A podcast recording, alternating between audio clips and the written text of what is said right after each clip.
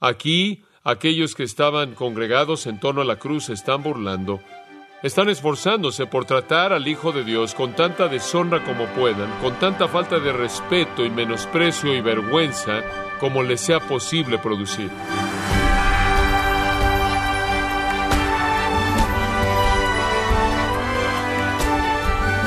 Le damos la bienvenida a esta edición de Gracia a vosotros con el pastor John MacArthur. La cruz es el centro de la teología de salvación descrita en el Nuevo Testamento y el punto de partida de toda la teología cristiana. Pero ¿cuál es el peligro de subestimar la importancia teológica de la crucifixión de Cristo? O John MacArthur en la voz del pastor Luis Contreras nos protege de ese error, enseñándoles los hechos históricos y las implicaciones eternas de este evento en la serie La Crónica de la Crucifixión, aquí en Gracia a vosotros. Lucas capítulo 23, y claro que estamos en la cruz de Cristo. En nuestra última mirada a este pasaje usé el título La comedia en el Calvario. La comedia en el Calvario. Entiendo que esa es una noción sorprendente, que esta fue una comedia, pero esa es precisamente lo que tenía la intención de ser por parte de los que lo crucificaron. Para ellos Jesús fue un objeto de ridículo absoluto. Como un rey, él era digno de burla. Todo esto tenía la intención de ser una burla del hecho de que él era un rey. Él no tenía ejército, él no tenía ejército sobre nada ni ningún lugar. Él tuvo un número pequeño de seguidores y anónimos insignificantes. Él no conquistó a nadie ni a nada y no libró a nadie. No había nada en él que se viera como si fuera una potencia masiva, sino que más bien, conforme pasaba el tiempo, era más y más y más débil. Y entonces todo esto era tan cómico que lo convirtieron en una especie de mofa, de burla. Aquí aquellos que estaban congregados en torno a la cruz están burlando, menospreciando y despreciando a Jesús con sarcasmo. Están esforzándose por tratar al Hijo de Dios con tanta deshonra como puedan, con tanta falta de respeto y menosprecio y vergüenza como les sea posible producir. Después de todo, de hecho Él es el Hijo de Dios, por lo tanto, esto es de hecho una blasfemia de proporciones monumentales. Aquí está el pecado en su ápice, aquí está el pecado en su expresión definitiva, aquí está la blasfemia en su pináculo burlándose de la deidad, mofándose del Dios encarnado y con satisfacción de burla, apilando una burla sarcástica en contra del Creador y el Redentor, el verdadero Rey y el verdadero Mesías. Los pecadores no pueden empeorar esto. Nada que los pecadores puedan hacer puede ofender más a Dios que esto. La blasfemia no puede ser peor que esto. Podríamos preguntar que a la luz de lo horrendo de esto, quizás es momento para que Dios actúe. Deberíamos esperar que un Dios santo y justo reaccione en contra de este tipo de blasfemia definitiva al derramar ira y venganza y furia en contra de aquellos que están perpetrando esto en contra de él. Inclusive en el mundo de los dioses falsos inventados por los hombres y los demonios, ningún dios falso toleraría algo cercano a esto. ¿Acaso el Dios verdadero y santo no debería mantener su dignidad hasta cierto punto? Mantener su honra hasta cierto punto? ¿Acaso el Dios santo y verdadero que se ha revelado a sí mismo como tal en la prueba más convincente de su deidad y ahora está siendo blasfemado de tal manera como ésta no debería reaccionar en ira, en enojo santo y traer muerte y juicio instantáneo y repentino? El juicio vendrá cuarenta años después de esto en la destrucción de Jerusalén por parte de los romanos. Muchos sino es que la mayoría de estas personas que se congregan el día de hoy, que todavía estén vivos 40 años después, van a perecer en ese juicio. Muchos morirán antes de que eso llegue. Pero ¿acaso no esto parece una paciencia indebida? Simplemente qué tan tolerante es la santidad. Simplemente qué tan paciente es la justicia. Simplemente qué tan tolerante es la gracia y la misericordia divinas. Si en algún punto parecía haber un momento en el que la ira de Dios fuera justificada, si viniera repentinamente, este sería el momento. Bueno, en una ironía extraña, su juicio vino de manera repentina en la cruz, pero no vino en contra de la multitud, sino que vino en contra de Jesús, a favor de aquellos que lo blasfemaron. El Antiguo Testamento habla claramente acerca de la blasfemia. Dice esto en Levítico 24, 16, cualquier persona que blasfeme mi nombre morirá. Es un crimen capital el blasfemar el nombre de Dios. Son blasfemos. Lo saben. Están contentos con blasfemarlo, con pronunciar maldiciones en contra de él, con acumular su abuso burlón en contra de él. Esto es exactamente lo que están haciendo. No obstante, en un giro pervertido lo acusan de ser el blasfemo, cuando antes en su ministerio Jesús demostró el poder de perdonar el pecado, Mateo 9, dijeron, este hombre blasfema. Usted llega al final de Mateo, o hacia el final de Mateo en el capítulo 26, Jesús dice, tú lo has dicho. No obstante, os digo que veréis al Hijo del Hombre sentado a la diestra de la potestad y viniendo en las nubes del cielo, y el sumo sacerdote se rasgó las vestiduras diciendo, ha blasfemado, ¿qué más necesidad tenemos de testigos? He aquí, han oído la blasfemia, merece la muerte. Y le escupieron en su rostro y lo golpearon con sus puños y lo abofetearon. Son blasfemos, pero en un giro pervertido lo han convertido en el blasfemo y son los que piensan que están siendo justos. En el Evangelio de Juan, en el capítulo 10, hay un par de versículos ahí, versículo 33. Los judíos le respondieron, por obra buena no te apedreamos, sino por blasfemia, porque tú, siendo hombre, te haces a ti mismo Dios. Y después en el versículo 36 Jesús habla, él dice, dices de él a quien el Padre santificó y envió al mundo, tú estás blasfemando porque yo dije que soy el Hijo de Dios. Todo esto está torcido. La justicia debería caer en ellos, cae en Cristo. El juicio debería aplastarlos, aplasta a Cristo. Lo acusan de blasfemia y ellos son los blasfemos. Ciertamente nuestro Señor tenía todo derecho de juzgarlos, todo derecho de destruirlos ahí en ese momento y enviarlos para siempre al infierno.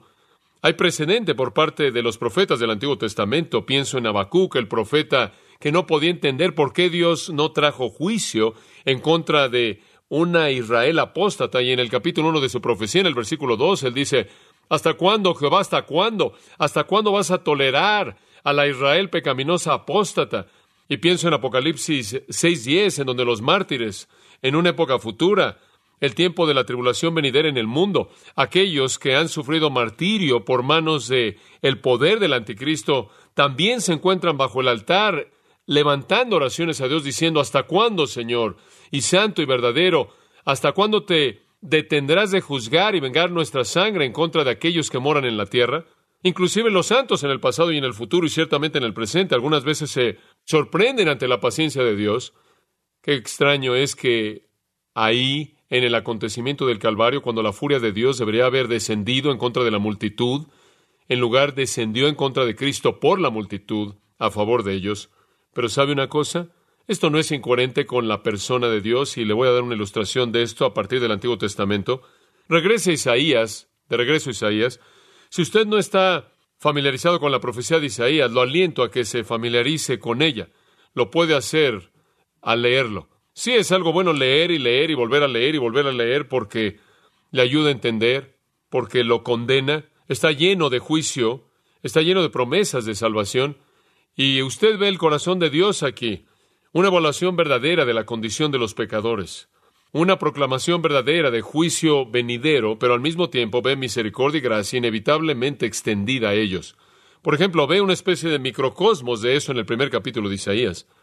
Dios dice en el versículo 2, se han revelado contra mí en el versículo 3, un buey conoce a su dueño, un asno conoce el pesebre de su amo, Israel no conoce, mi pueblo no entiende, He aquí nación pecaminosa, pueblo cargado de iniquidad, descendencia de malhechores, hijos que actúan corruptamente, han abandonado a Jehová, han menospreciado o blasfemado al Santo de Israel. Se han vuelto de él, lo han dejado. Qué trágico.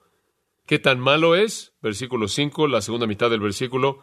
La cabeza entera está enferma, el corazón entero desfallece. ¿Qué tan mal está? Versículo 6. De la suela del pie hasta la cabeza no hay nada sano en él, solo heridas y heridas abiertas que no han sido curadas ni suavizadas con aceite, como un cuerpo que está golpeado y que está enfermo y débil. Ese es Israel. Y Dios pronuncia juicio. Vuestra tierra está desolada, vuestras ciudades están quemadas con fuego, versículo 7, vuestros campos extraños están devorándolos en su presencia. Es desolación conforme ha sido traída por extraños. Este es el patrón en Isaías, pecado y juicio. Pero pasa al versículo 14, es un buen lugar donde comenzar. Aborrezco vuestros festivales de luna nueva, odio vuestras fiestas solemnes, son una carga para mí, estoy cansado de soportarlas. Y cuando extendáis vuestras manos en oración, esconderé mis ojos de vosotros. Aunque multipliquen vuestras oraciones, no escucharé. Vuestras manos están cubiertas de sangre. Están en una condición seria. Y después viene esto. Lavaos y limpiaos. Quitad la maldad de vuestras obras de mis ojos. Dejad de hacer mal, aprended a hacer el bien. Buscad justicia, reprended al malo, defended al huérfano, rogad por la viuda. Y después esta invitación, venid ahora, dice el Señor, aunque vuestros pecados sean como la grana, serán emblanquecidos como la nieve, aunque sean rojos como el carmesí, serán como la lana. Ese versículo magnífico es Dios ofreciendo gracia y misericordia a un pueblo pecaminoso en contra del cual ha pronunciado juicio que caerá a menos de que se arrepientan. Este patrón, por cierto, es sostenido a lo largo de Isaías en maneras magníficas. Tenemos tiempo de ver quizás uno o dos capítulo 40, después de todo tipo de juicio prometido que está por venir. El capítulo 40 comienza, confortad, confortad a mi pueblo, dice su Dios, hablad amablemente a Jerusalén y a todos aquellos, decirles que su guerra ha terminado, que su iniquidad ha sido quitada, que ha recibido el doble de la mano de Jehová por todos sus pecados, que hay salvación que le espera. Una expresión sorprendente de misericordia. Viene una limpieza del camino del Señor en el desierto un camino en el desierto será aplanado para nuestro Dios, todo valle va a ser levantado, todo monte y toda montaña será bajada. El camino escabroso se volverá plano. El terreno escabroso va a ser un valle amplio y la gloria del Señor será revelada y toda la carne la verá, porque la boca de Jehová ha hablado. Viene una gran y gloriosa salvación. El mismo lenguaje viene en el capítulo 42, versículo 6. Yo soy Jehová, a vosotros he llamado en justicia. También te sostendré por la mano y te cuidaré, te designaré como un pacto al pueblo, una luz a las naciones para abrir ojos ciegos, para traer a los prisioneros del calabozo y aquellos que moran en oscuridad de la prisión. Yo soy Jehová, ese es mi nombre. No daré mi gloria a otro. Esta es una referencia al Mesías, quien es el siervo mencionado al principio del capítulo 42. Entonces Él designa para esta nación desobediente, pecaminosa, impía y sentenciada una salvación venidera, un reino venidero y la venida del Mesías. Y encuentra lo mismo al principio del capítulo 43, lo encuentra en el capítulo 52, lo encuentra en el capítulo 53. Pero vaya al capítulo 55 y esta es una sección tan hermosa, tan magnífica de las Escrituras, después de más declaraciones de juicio y condenaciones de pecado, he aquí a todo aquel que tiene sed, venid a las aguas. Los que no tienen dinero, vengan y coman, vengan y compren leche sin dinero, sin costo. La salvación es siempre gratuita, siempre por gracia. ¿Por qué gastan el dinero? Por lo que no es pan y aquello para lo que no satisface, escúchenme con atención y coman lo que es bueno y deleítense en la abundancia, inclinen su oído y vengan a mí, escuchen para que vivan, y voy a hacer un pacto eterno con vosotros, según la misericordia fiel mostrada a David. Y él aquí entra en el versículo 6, buscad a Jehová mientras que él pueda ser hallado, llamad a él mientras esté cercano, Deje limpió su camino y el hombre injusto sus pensamientos, y vuelvas a Jehová, el cual tendrá del misericordia, y al Dios nuestro, el cual será amplio en perdonar. Podrá decir usted, no entiendo a Dios, no entiendo cómo Dios puede ver a un pueblo que ha apostatado, un pueblo que le ha dado la espalda, un pueblo que no le ha mostrado nada más que rebelión y revuelta y ha pronunciado juicio en contra de ellos. ¿Cómo es que Dios entonces se extiende a ellos de esta manera? ¿Cómo es que la paciencia de Dios es tan grande? Y la respuesta viene en el versículo 8 porque mis pensamientos no son vuestros pensamientos, ni mis caminos vuestros caminos, declara el Señor. Porque como están tan altos los cielos de la tierra, Así están mis caminos, así son mis caminos más altos que vuestros caminos y mis pensamientos más que vuestros pensamientos. Cuando usted se le acabe la paciencia, a Dios no. Cuando usted ve algo y piensa que la paciencia de Dios debe haber sido agotada, porque mi paciencia habría sido agotada desde hace mucho tiempo atrás, la de Dios no se ha terminado. Y la respuesta es que Dios está mucho más allá de nosotros, que está infinitamente más allá de nosotros en cómo piensa y cómo actúa. Y el aspecto único de Dios es este. Cuando Él es ofendido de manera masiva y cuando Él es ofendido de manera incesante, Él todavía viene a los ofensores y les advierte del juicio que está por venir, les ofrece perdón y misericordia y gracia y compasión, y los hace sus hijos y los lleva a su cielo santo para siempre. Este es el Dios que está colgando en la cruz, el Dios cuya paciencia va más allá, mucho más allá de la nuestra, porque sus caminos no son nuestros caminos, sus pensamientos no son nuestros pensamientos. El contraste asombroso en el Calvario es el contraste entre los insultos crueles de la multitud y la intercesión misericordiosa por parte de Cristo, y esos son los dos puntos que quiero que veamos. Los insultos crueles de la multitud, versículo 35. Vamos a ver los insultos crueles de la multitud. La multitud está constituida de cuatro grupos. Aquí está el pueblo, los líderes, los soldados y los ladrones, y todos tienen la misma respuesta a Jesús. Literalmente no tienen compasión. Son crueles, brutales, sin compasión. Versículo 35. Y el pueblo estaba mirando. Ahora Lucas nos ha dado la mejor apreciación de la multitud.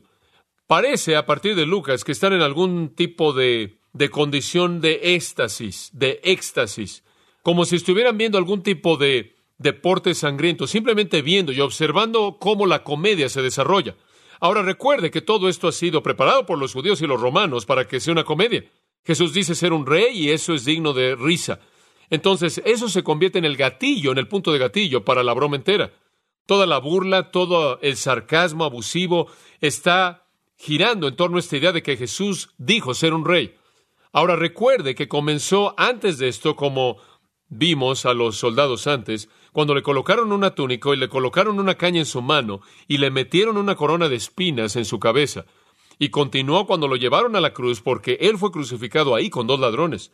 Pero se aseguraron de que crucificaran a un ladrón de un lado y a otro ladrón del otro lado para que reflejara en un sentido de burla a un rey con sus dos asistentes más importantes, uno a su derecha y uno a su izquierda. Y después lo ridiculizaron con un lenguaje sarcástico, diciéndole que si era rey quizás él debía ejercer algo de su gran poder. Se burlaron de él, no hay compasión. Usted no puede encontrar compasión en esta multitud en absoluto. Nadie le muestra compasión. Es la escena más cruel y brutal que podamos imaginarnos.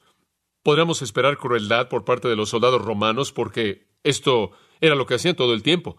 Eran ejecutores profesionales que lo colocaron en la cruz e inclusive podríamos esperar crueldad por parte de los líderes, los líderes religiosos, porque habían demostrado lo crueles que eran al apilar cargas pesadas sobre la gente y ellos nunca buscaron ayudar en nada a la gente a cargarlas. Eran brutalmente crueles con los pecadores y los publicanos y el tipo de personas que Jesús recibió. Podríamos esperar brutalidad cruel por parte de los criminales porque eran criminales profesionales y probablemente la compasión y la amabilidad había partido mucho tiempo atrás de sus corazones, entonces no nos sorprende eso por parte de la gente. Pero deberíamos esperar que quizás la multitud fuera un poco más compasiva. Digo, todas estas son personas probablemente que habían sido curadas por Jesús de ciertas enfermedades. Estas probablemente eran personas que habían experimentado otros milagros que Jesús había hecho en el área de Judea y Jerusalén, y habían muchas, muchas personas de todos los lugares, Galilea en el norte. Pudieron haber habido, seguramente lo habían, personas ahí en la multitud que habían sido alimentadas entre los cinco mil cuando Jesús hizo alimento. Ciertamente hubieron personas que conocían bien a aquellos que habían sido curados, quizás habían recibido su sentido del oído o de la vista, o habían sido levantados para caminar de un estado de parálisis. Digo, ¿acaso no esperaríamos encontrar algo de compasión en ellos? y no oyeron a Jesús enseñando y no experimentaron la mansedumbre y la gentileza de Cristo y el amor de Cristo que fue tan manifiesto en la belleza y magnificencia de lo que él enseñó. Pero inclusive la multitud es cruel. Dice usted, espera un momento. Todo lo que dice en ese versículo es que el pueblo estaba mirando. Bueno, eso no es todo lo que puede ser dicho acerca de la multitud cruel. me temo decirlo. Esta es una multitud grande. Han venido de todos lados. Es la Pascua. La ciudad ha crecido en términos de gente por cientos de miles de personas y la multitud que se está moviendo hacia el Calvario del juicio público temprano en la mañana está creciendo y creciendo y creciendo porque Jesús es la persona más popular en el país y Él está trayendo una multitud inmensa que ahora se ha congregado en torno a la cruz. Estas son personas que están ahí, que estuvieron ahí para reconocerlo como el rey potencial el lunes cuando Él entró a la ciudad. Estas fueron las mismas personas que estuvieron ahí para gritar, crucifícale, crucifícale, poco antes en el día, y ahora en cierta manera parecen estar agotados, me imagino, y en cierta manera están ahí mirando al espacio a partir de lo que nos dice Lucas. Pero Mateo y Marcos nos dicen más. Mateo y Marcos nos dicen lo que necesitamos saber.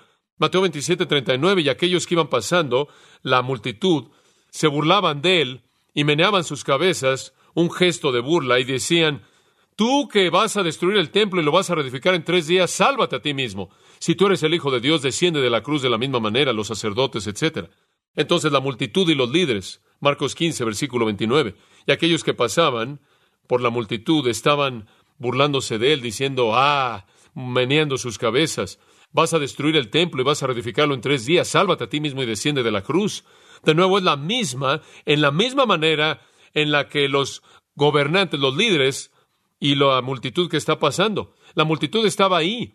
Ellos habían sido organizados por los líderes. Ellos son fácilmente seducidos por sus corazones malos de incredulidad, fácilmente seducidos por la manipulación de sus líderes. Ellos habían entrado al juego cómico y habían derramado su sarcasmo venenoso en contra de Jesús. Nunca hacen lo correcto, esta multitud. No han hecho lo correcto a lo largo de la semana. Simplemente están siendo crueles en contra del Hijo de Dios misericordioso. Y es sorprendente, es sorprendente. Esta es la peor conducta posible por parte del pueblo de Israel. Entonces, la multitud cruel, después los líderes crueles, de regreso en Lucas 23, 35, y aún los gobernantes se burlaban de él. Claro, ellos lo habían organizado, diciendo, a otro salvó, sálvese a sí mismo, si este es el Cristo, el escogido de Dios. Entonces se burlan de él por su afirmación de ser el Mesías. Se burlan de él por su declaración de ser el escogido de Dios.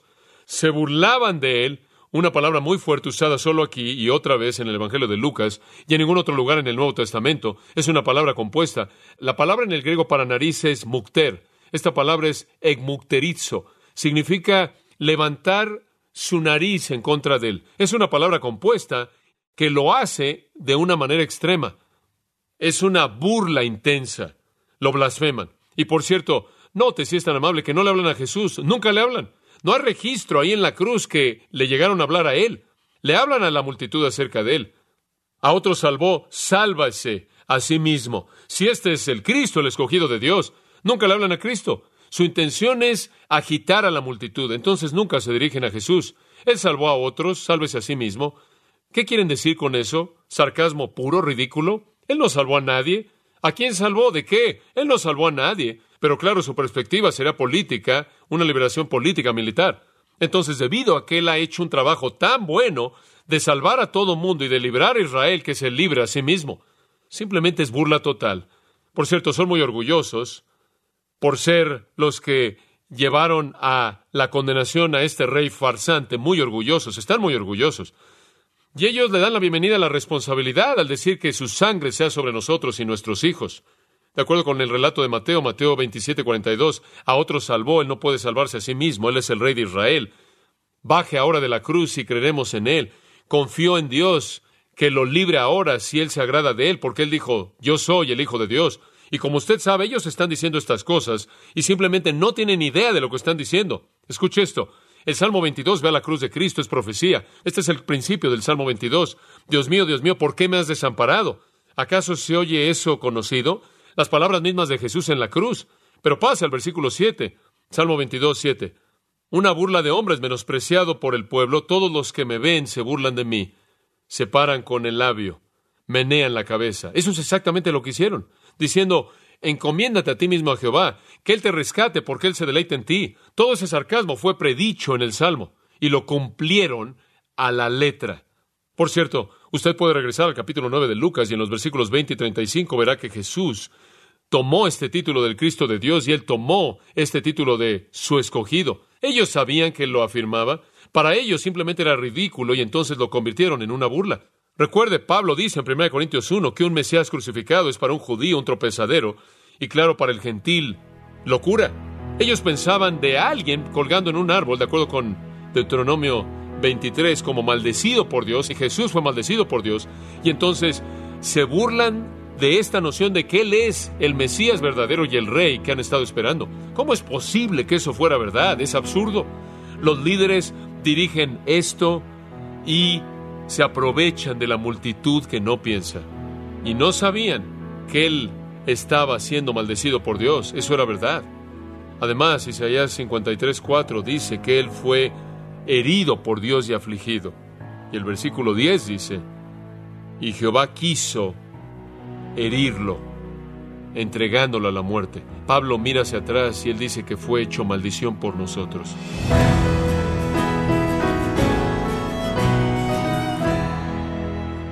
John MacArthur nos hizo ver el contraste sorprendente sucedido en la cruz del Calvario, cuando una multitud lo insultaba. Cristo misericordiosamente intercedía por ellos. Esto es parte de la serie La Crónica de la Crucifixión, aquí en gracia a vosotros. Estimado oyente, le invito a leer el libro El asesinato de Jesús, en donde John MacArthur nos muestra que la crucifixión de Cristo fue una conspiración sin precedente, marcada por la injusticia e impiedad de los líderes políticos y religiosos de Israel. Puede adquirirlo en gracia.org o en su librería cristiana más cercana. Y le recuerdo que puede descargar todos los sermones de esta serie, La Crónica de la Crucifixión, así como todos aquellos que he escuchado en días, semanas o meses anteriores, animándole a leer artículos relevantes en nuestra sección de blogs, ambos en gracia.org. Si tiene alguna pregunta o desea conocer más de nuestro ministerio, como son todos los libros del pastor John MacArthur en español, o los sermones en CD que también usted puede adquirir, escríbanos y por favor mencione la estación de radio por medio de la cual usted nos escucha en gracia a vosotros. Es importante conocer no solo el país y ciudad de donde usted nos escucha, sino también la radio.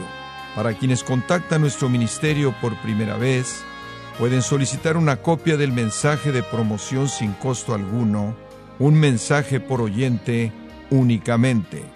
Si usted vive en los Estados Unidos o Puerto Rico, escríbanos a Gracia Vosotros, P.O. Box 4000, Panorama City, California 91412.